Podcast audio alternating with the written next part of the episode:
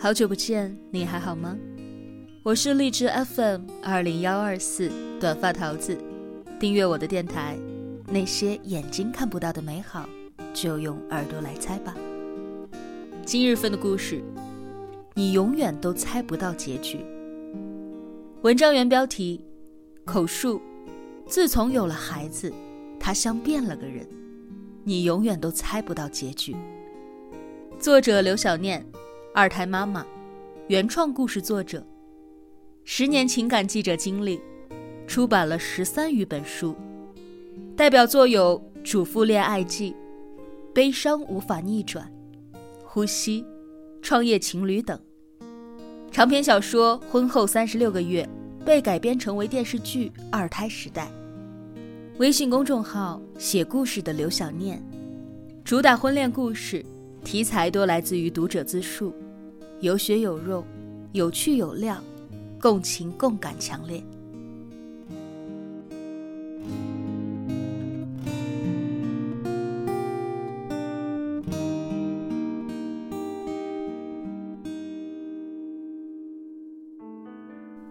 俗话说：“江山易改，本性难移。”但到我爸这儿，人老了老了，却性情大变。只因为舔犊情深的葛贝清，他当年对我有多严厉苛刻，如今对我的女儿丫丫就有多慈祥有爱，耐心满格。同一个世界，不一样的童年，我体会的太深刻了。二零一四年八月九日凌晨时分，丫丫出生了。产房现场是这样的，我直奔妻子。眼含热泪对精疲力尽的他说：“老婆，你辛苦了。”而爸爸呢，抢在我妈和岳父母之前，从护士手里接过孩子，激动的老泪纵横。那是我第一次见他哭。据我妈说，我当年出生那会儿，我爸还忙着上班，在他看来，有个儿子就跟家里的猫下个崽子区别不大。从出生到一岁上户口之前，他一直都喊我臭小子。可我女儿还只有一个花生米大小时，他老人家就提前把大名小名都取好了。我和女儿注定是同根不同命，这一点我早就看出来了。但我没有想到，隔辈亲在往后的日子里会来得那么汹涌。一次一次的把我拍在了沙滩上。我小的时候，尤其是吃喝拉撒不能够自理的婴幼儿时期，爸爸连一块尿布都没有给我换过。有一回我妈外出办事，让他照看我，结果他画图纸画的那个投入啊，我拉了尿了哭了，他居然都不知道。等妈妈回来时，我在屎尿窝里的样子。简直不忍直视。但到了孙女儿这里，她不仅凡事亲力亲为，还对我各种嫌弃。奶瓶用完都不消毒的吗？你用你的脸贴水瓶给丫丫试水温呀？那你那个脸不脏吗？擦完屁股为什么不给铺护臀粉呢？丫丫的屁股都红了，我真想踹你几脚。女儿的到来。让我重新感受到了爸爸的挑剔苛刻，当然，也让我看到了他铁汉柔情的一面。先说一下我家的情况，我和妻子都是大连本地人。女儿出生时，岳父岳母正在帮忙照看刚出生的孙子，所以带孩子的责任自然落到了爸妈的身上。彼时，妈妈已经退休了。爸爸还有两年才正式退休。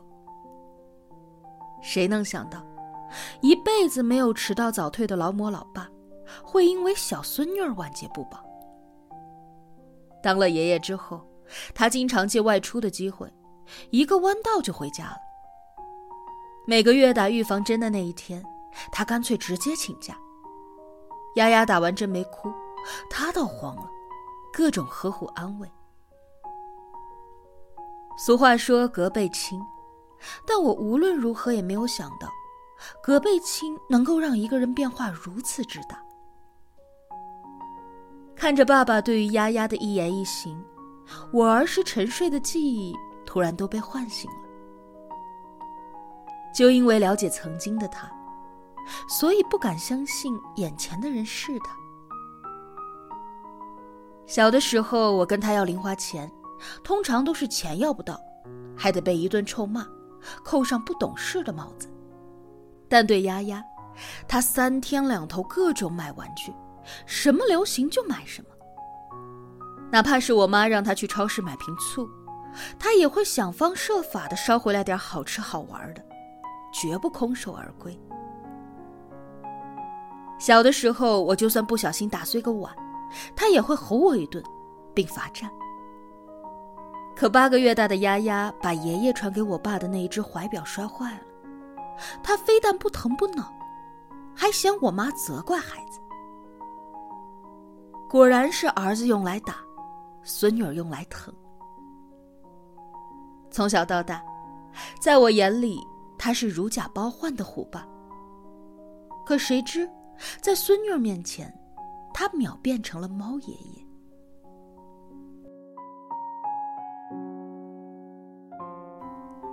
丫丫两岁时，爸爸正式退休了，单位送他的退休福利是去云南七日游。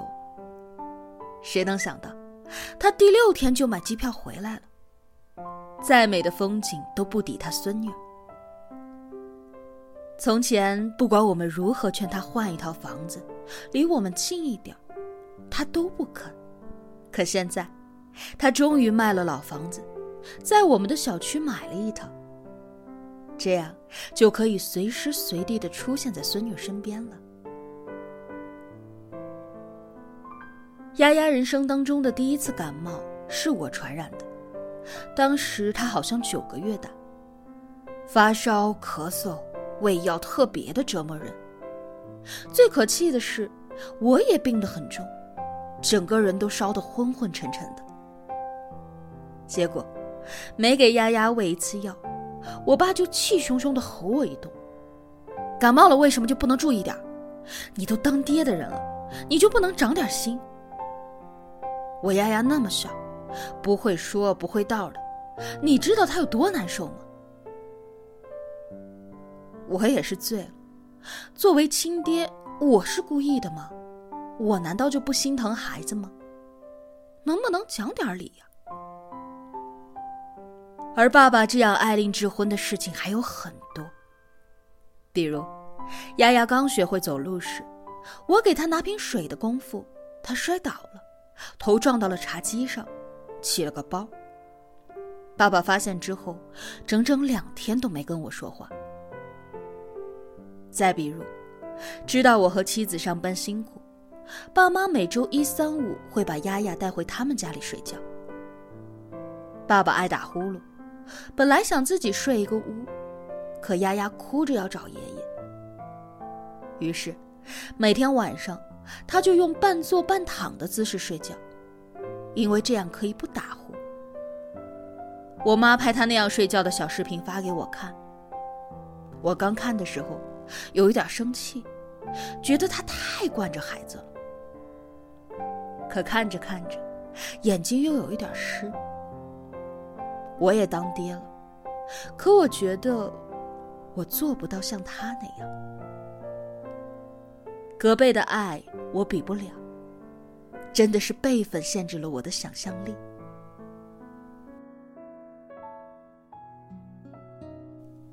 丫丫三岁时，妻子提议我们一家三口去杭州旅游。从怀孕到现在。我们已经整整四年都没有出去玩了。爸爸得知我们要出游，几个晚上都没有睡好，但他并没有强加阻拦。是的，不管他对我如何的横行霸道，但是对儿媳妇儿，他还是大度得体，不干涉内政的。不干涉归不干涉，出行的前一天。爸爸光是给丫丫带的东西就装了一个大行李箱，甚至连折叠式的儿童座椅都给带上了。在杭州，当我打开那个满满的行李箱时，感叹道：“我爸当年对我要有这么一半儿上心，我都能给他跪下。谁知，妻子回怼了一句：“咱爸这么细致，难道就不是爱你吗？你都三十多岁的人了，他想爱你，他也下不去手啊。”妻子的话让我的心稍微动了那么一下，但很快他老人家的行为打消了我的疑虑。他压根儿不爱我，心里只有孙女。到杭州的第三天，我们去了乌镇，我发了一条朋友圈。结果，几乎不看我朋友圈的爸爸，在那一条朋友圈之后，接连留了七八条言。丫丫那么小，你带她坐船不晕吗？顿顿都在外面吃，不是甜就是辣，孩子哪能受得了？你要么提前回来，要么买个小电锅，给丫丫熬一点粥。你妈做的肉松在箱子里，你找一找。我看的有一点心烦，便对妻子说：“我爸是不是更年期来了呀？真受不了他的遥控指挥，搞得孩子像不是我们亲生的一样。”妻子白了我一眼。等丫丫长大了，给她看看这一条朋友圈，让她知道。她自己有多幸福？女儿的确很幸福，四个人围着她转。我一度很担心爸妈的娇惯会把她给宠坏了，但一件小事儿改变了我的想法。丫丫四岁时的一天晚上，妻子有应酬，爸妈好像也去了朋友家，我自己在家里带娃。当晚我需要加班。但女儿一直缠着我。我对她说：“丫丫乖，如果你乖乖的陪爸爸，不捣乱的话，我明天给你买玩具。”然后，丫丫就真的安静了。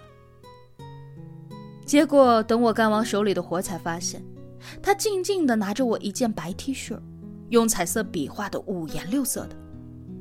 我当时就火了。这是爸爸的衣服，你怎么能在上面瞎画呢？谁知，丫丫理直气壮地说：“我才没有瞎画，爷爷说我画的好。”我就知道，他真的是被爷爷宠得无法无天了。那一天，我吼了丫丫，他不服气，拿起笔还要继续画给我看。最后，我拿起桌子上的塑料尺子，打了他的手心。那是他第一次挨揍，先是哭闹，后来抓起我的手机就给爷爷打电话。我爸妈火速赶到。意外的是，我爸破天荒的没有骂我，而是拿出了厚厚的一沓纸，那上面都是女儿的涂鸦。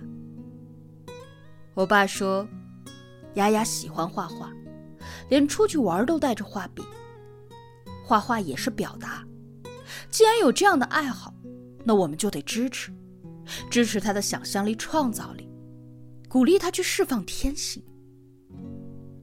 他还说：“我不求丫丫成为什么画家，就希望她能过得简简单单、快快乐乐的。”说着，爸爸丢给我几本书：《婴幼儿心理学》《儿童发展心理学》《心流》《益智的一百个小游戏》。为了孙女儿的教育，我爸，一个高级机械工程师，开始转行儿童教育领域。他说：“没事多读书，别整天有脾气没脑子的，无能的父母才打孩子。”这样的他，理性而又客观，我根本无力反驳。书看得多，我爸就学以致用。在我们家，经常会上演这样的一幕：我下班之后刚在沙发上坐定，爸爸就来了一句：“洗手了吗？”回来了就往沙发上一坐，就不知道干点活吗？啊，家是小丽一个人的吗？这个时候，丫丫会喊：“爷爷，你看我画的这个人像不像你？”爸爸立马转过头去，一脸的慈祥。哎呀！我丫丫画的可真像，再画个奶奶我看看。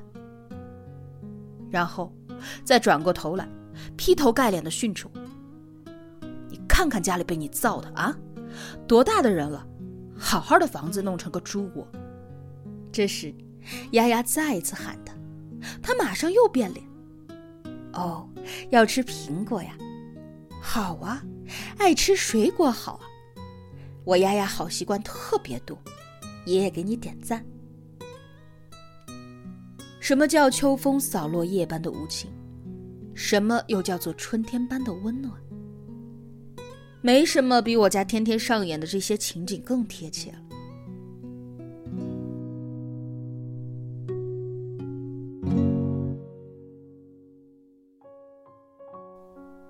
二零一九年秋天，爸爸在健康体检当中被发现肝区有几个阴影，需要进一步的复查。第二天，他单独把我叫到家里，第一次心平气和的跟我聊天，还破天荒的给我倒了杯茶。然后他问我：“儿子，啊，你说人为什么会有隔辈亲呢？”我有一点慌。爸，你有话直说啊，我最近可没吼丫丫，天地良心。我爸居然笑了，笑得我莫名其妙。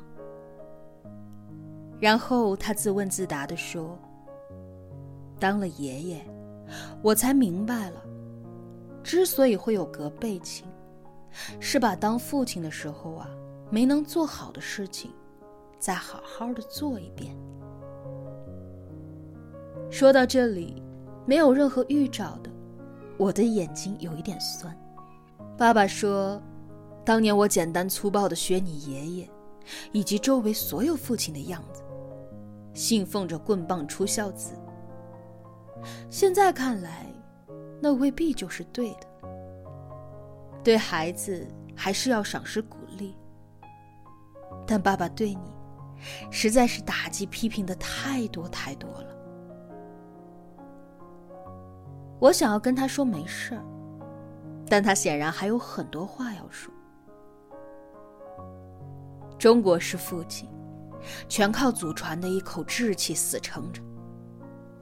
明知道自己不对，也不肯给儿子说一声自己错了。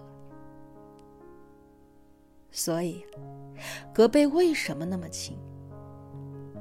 除了人老了，柔软了，更重要的是，陪着我丫丫，就是把当年我没能给你的一切，加倍的还回去。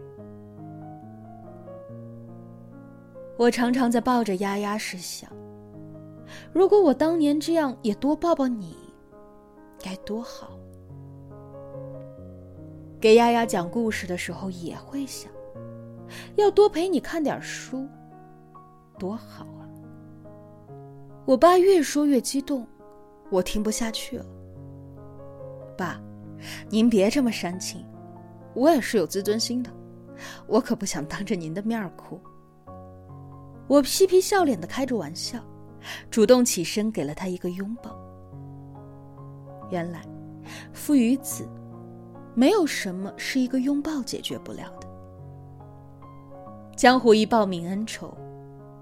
那一瞬间，我懂得了他全部的深情。时至今日，家里人都不知道我和爸爸的那一场谈话。爸爸在复查之后被确诊，他肝部的阴影只是几个脂肪瘤。也是直到复查结果出来，我才明白，他那晚为什么会跟我掏心窝子。而他呢，一拿到这个结果，马上对我变脸，一会儿指责我没有下楼给他的丫丫晒被子，一会儿又说我吃了丫丫的雪糕。只不过。我早已经不是当年那个叛逆少年了。身为人父人子，我听得出这些指责背后，那一份中国式父亲欲养却一直在抑制的示爱。人为什么要传宗接代呢？成年之后，我又一次在跟爸爸的贴身相处里，在隔辈亲的浓稠里。有了自己的答案。我们生娃，其实就是在完善修补那个曾经不够完美的自己。我们因为被爱而学会爱与自省，生命也正因为这种最无私的体验而变得生动、丰饶、慈悲。如今的我，刚找到了一点当爸的感觉，就有一点期盼做老爷的样子了。我们都曾经心如钢铁，我们也终将拥有绕指柔肠。